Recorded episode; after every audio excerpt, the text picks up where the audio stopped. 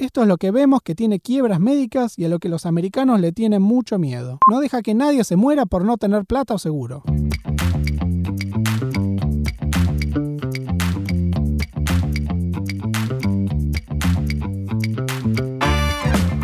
Bienvenidos a Tecnología Informal, un espacio para hablar de carrera, de inversión, de producto, de cultura y de todo lo relacionado con startups. Yo soy Gabriel Benmergui y soy un programador con más de una década de experiencia viviendo y trabajando en California, Estados Unidos.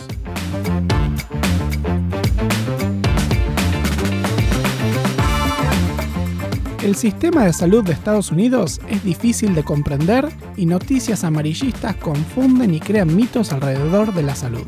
En el episodio de hoy vamos a hablar de cómo se usa el sistema de salud de Estados Unidos y cómo se compara con el sistema argentino.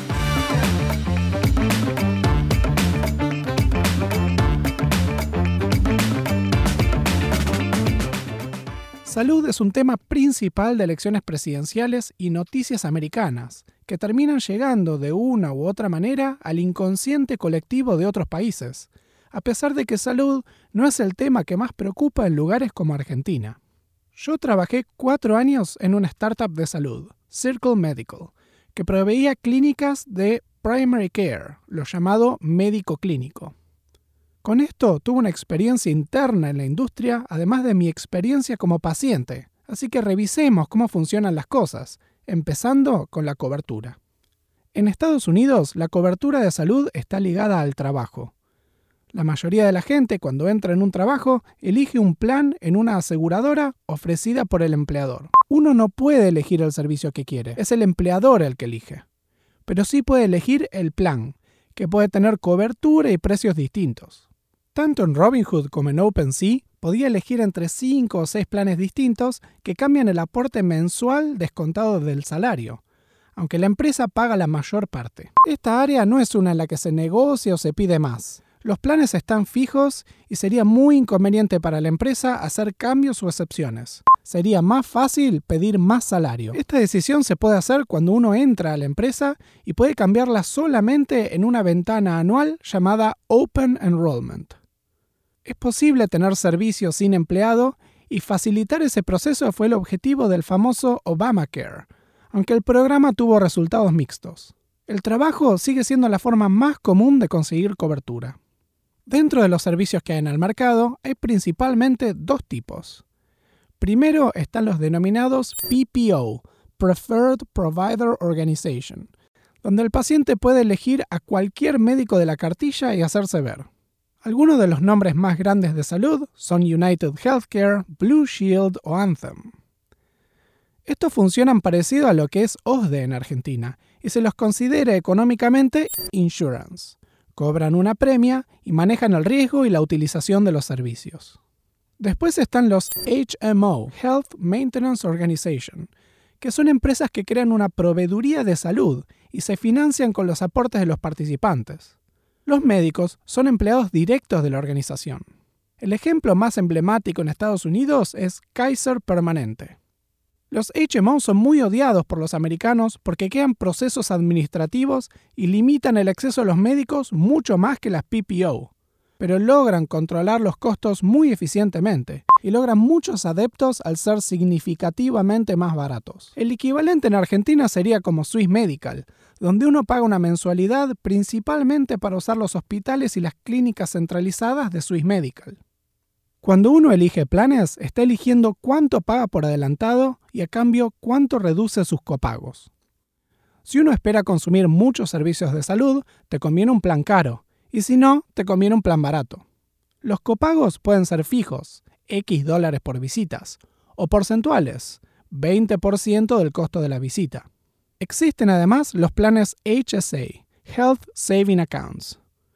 En un intento de reducir el uso de los seguros para el uso corriente de salud e introducir una sensibilidad al precio en los pacientes, se crearon las cuentas de ahorro de salud y funcionan así. En lugar de que uno ponga plata en un plan de salud y especule con los copagos, recibe la plata en una cuenta bancaria y una tarjeta de débito.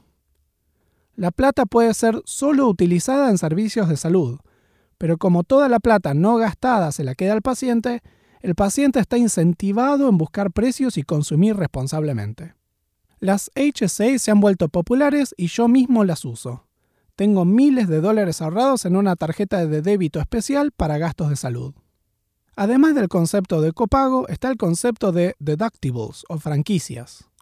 Hay planes en los que la primera X cantidad de dólares anuales salen directamente de tu bolsillo, y el plan empieza a cubrirte después de pasar ese límite. Por ejemplo, si tu deductible es de 2.000 dólares, el seguro no te cubre nada hasta que vos gastes 2.000 dólares en salud. Finalmente, existe el concepto Max Out of Pocket, que es cuando uno ya gastó hasta cierto nivel, el seguro cubre todo el resto de los gastos sin ningún límite ni copago.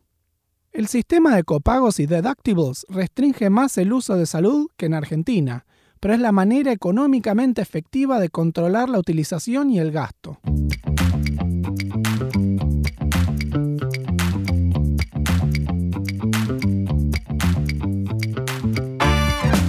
Una vez con cobertura, el siguiente paso es utilizarlo para ver un médico. Las cartillas de los seguros son inutilizables, por lo que es común usar servicios digitales como ZocDoc, un sitio web que te deja encontrar médicos filtrando por seguros y planes particulares, y también para reservar turnos. Los empleados de tecnología con frecuencia usan el servicio de One Medical, una startup de salud que cobra una membresía anual de 250 dólares, además de los costos de las visitas médicas en sí, y proveen un servicio digital moderno con una app con la que podés hablar con el staff médico, manejar tu cuenta y el historial. Circle Medical, donde yo trabajé, es un competidor directo de One Medical, con un posicionamiento de mercado un poco distinto. También se pueden encontrar médicos a través de los hospitales, pero la capacidad de sacar turnos ahí es muy reducida. Los hospitales no hacen plata con médicos clínicos y están saturados de demanda. Tienen largos procesos administrativos, arman todo con sobreturnos y es común tener esperas y retrasos de horas en las visitas. Esto fue mejorando con la adopción de software para buquear turnos, pero los hospitales tienen software arcaico y se manejan mucho con el teléfono. Dependiendo del plan de cobertura, ir con un especialista puede hacerse directamente o va a requerir hablar con un médico clínico para conseguir un referral. En general es una buena idea ir con un clínico antes porque son muchos más baratos y además abogan por tu salud de una manera holística, de una manera que los especialistas no pueden. Una visita médico clínico está entre 100 y 200 dólares y tu copago puede ir desde 0 a 100% de la visita. El número final va a venir semanas o meses luego de la visita en una experiencia insoportable de recibir facturas médicas por correo por visitas de las que te olvidaste hace meses.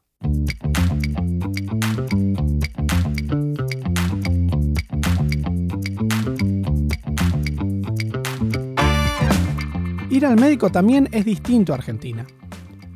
En Argentina, muchas prácticas médicas privadas frecuentemente se manejan a papel, mientras que en Estados Unidos es prácticamente obligatorio que los sistemas sean digitales.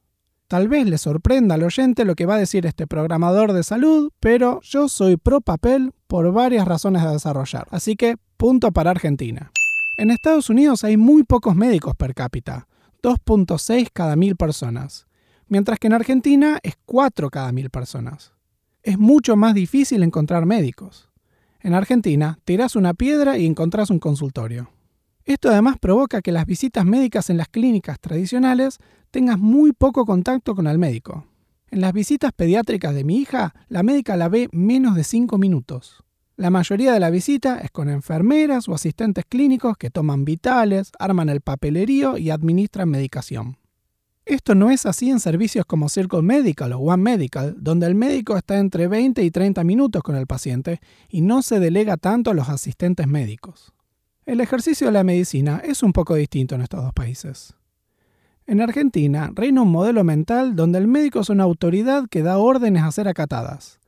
Uno va al médico a conseguir esa información experta y sufrir las consecuencias de ignorarlas. Cuando eso pasa, sepan que es muy mala medicina porque se aleja de los principios generales de que el médico es más un acompañante. Está para presentarte opciones y educarte, y mantenerse más al tanto de los efectos reales de distintos tratamientos y comunicártelos.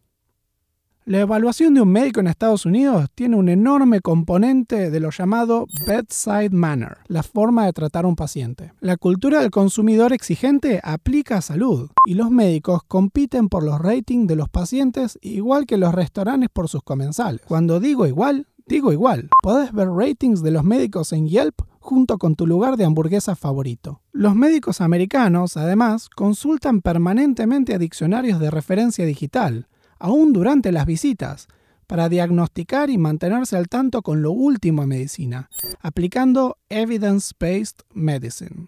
Es la práctica de la medicina tomando en cuenta el efecto real de las recomendaciones en clínicas en base a estudios científicos y reales. Por ejemplo, podría tener sentido decirle a pacientes que tomen edulcorante en lugar de azúcar para bajar de peso, pero en la práctica eso termina empeorando la dieta de los pacientes por efectos de segundo orden. Sería mejor no dar esa recomendación.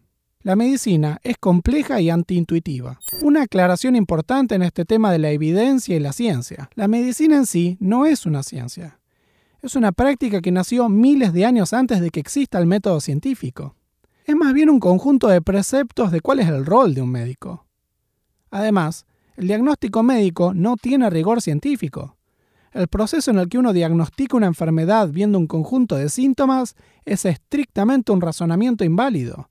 Se pueden partir de premisas verdaderas y llegar a una conclusión falsa. En Estados Unidos se hacen muchos estudios médicos y se estudia la información que se le manda a los seguros con las visitas, que está codificada detalladamente. Así, las compañías de seguro están involucradas en recomendaciones de medicina, ya que procesan toda esa información y ven los resultados en los pacientes. Además, revisan y auditan las decisiones médicas en sí constantemente para prevenir fraude o sobreutilización de recursos médicos. En Argentina, la evaluación de calidad de resultados de salud es mucho peor. Las instituciones públicas y las privadas que están a papel o con sistemas cerrados no tienen siquiera la misma capacidad de realizar auditorías y controles a escala.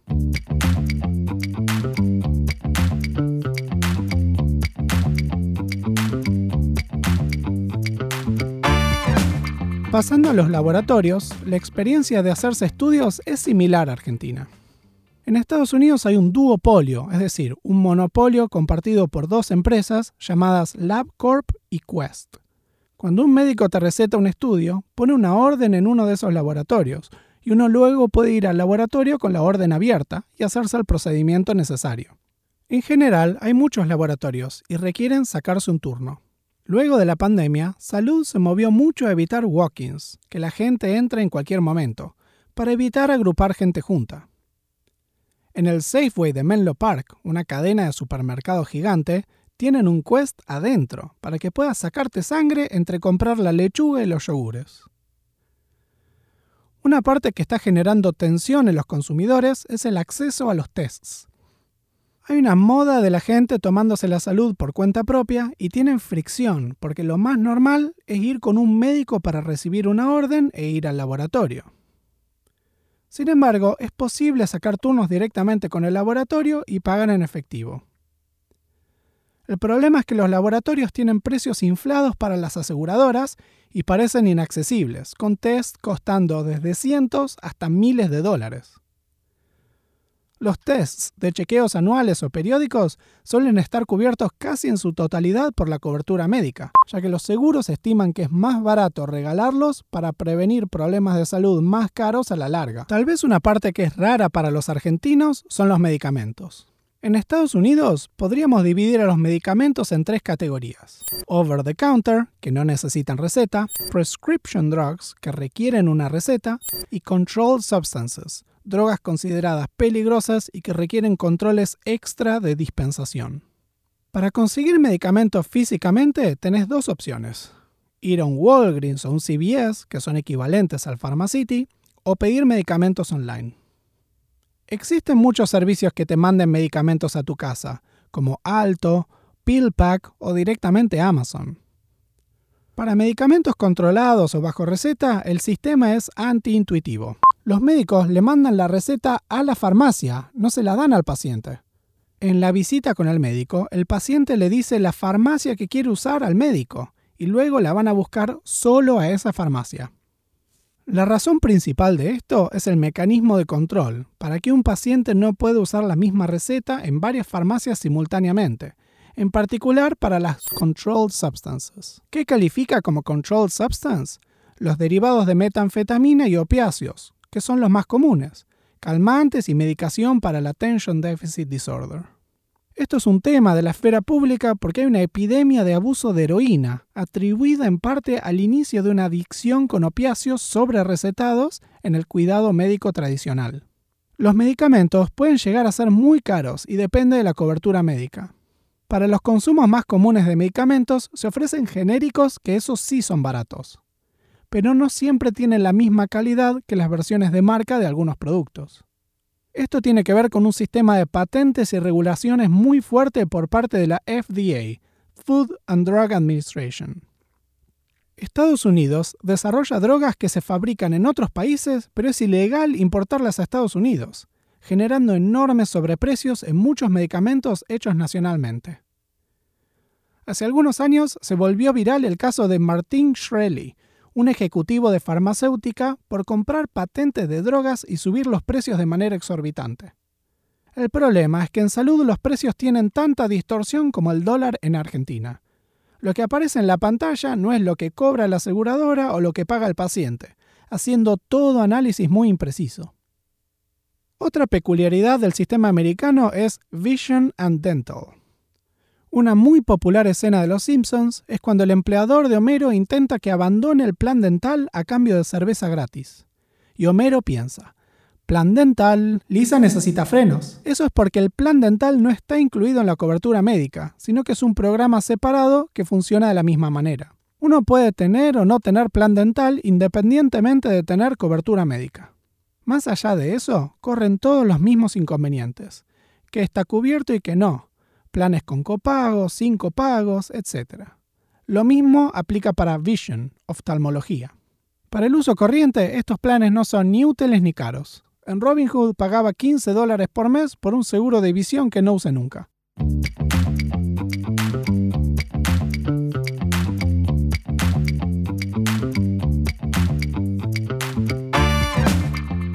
Ahora vimos todo lo que es medicina clínica, pero no hablamos del tema más duro, los hospitales. Primero hay que separar lo urgente de lo emergente. Lo urgente puede ser algo que requiere atención inmediata, pero que no hay peligro de vida. Por ejemplo, necesitar una radiografía para un golpe fuerte en un brazo. Para este tipo de problemas existen los Urgent Care. Son un servicio de salud entre la clínica privada y los hospitales cuestan más que los clínicos y las visitas pueden costar 400 o 500 dólares sin seguro, a miles de dólares si hay diagnósticos de rayos X, laboratorios y más. Acá hay disponibilidad inmediata casi siempre y en varias especialidades, que puede incluir traumatismo, laboratorios y algunos procedimientos médicos.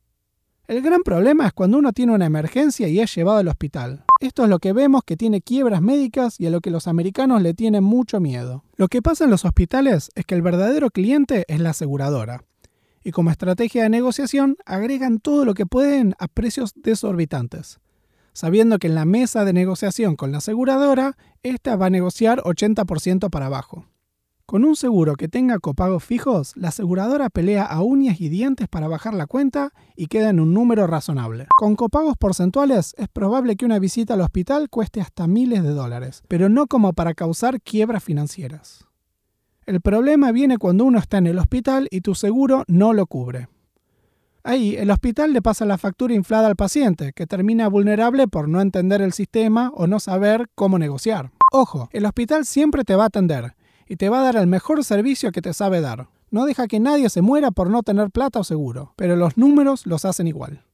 Y si uno no paga esas facturas médicas, típicamente terminan en agencias de recolección de deuda, un negocio nefasto si lo hay, donde te hostigan por teléfono hasta que pagues, y uno entra en registros públicos de deudor que eliminan tu capacidad de pedir créditos de ningún tipo.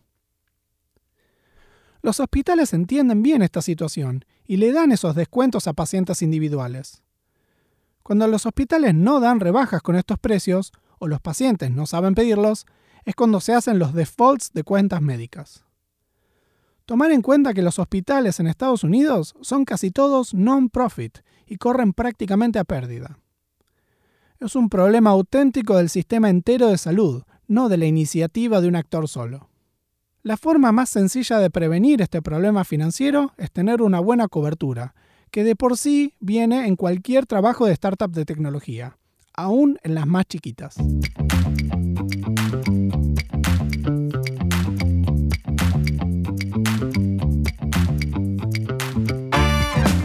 El sistema de salud americano es más caro primero por el costo general de la mano de obra y luego porque tiene procesos de salud más regulados. La calidad suele ser mejor en todas las puntas que la disponible en Argentina. El sistema americano evoca muchas ideas de un sistema cruel y salvaje en los medios que no retratan una realidad más compleja y llena de detalles, pero con un seguro vas a estar bien. Si les gustó el podcast de hoy, se vienen muchos más suscríbete al podcast en Spotify o seguime en Twitter en ConanBat con doble T para estar al tanto de todo el contenido. Hasta la próxima.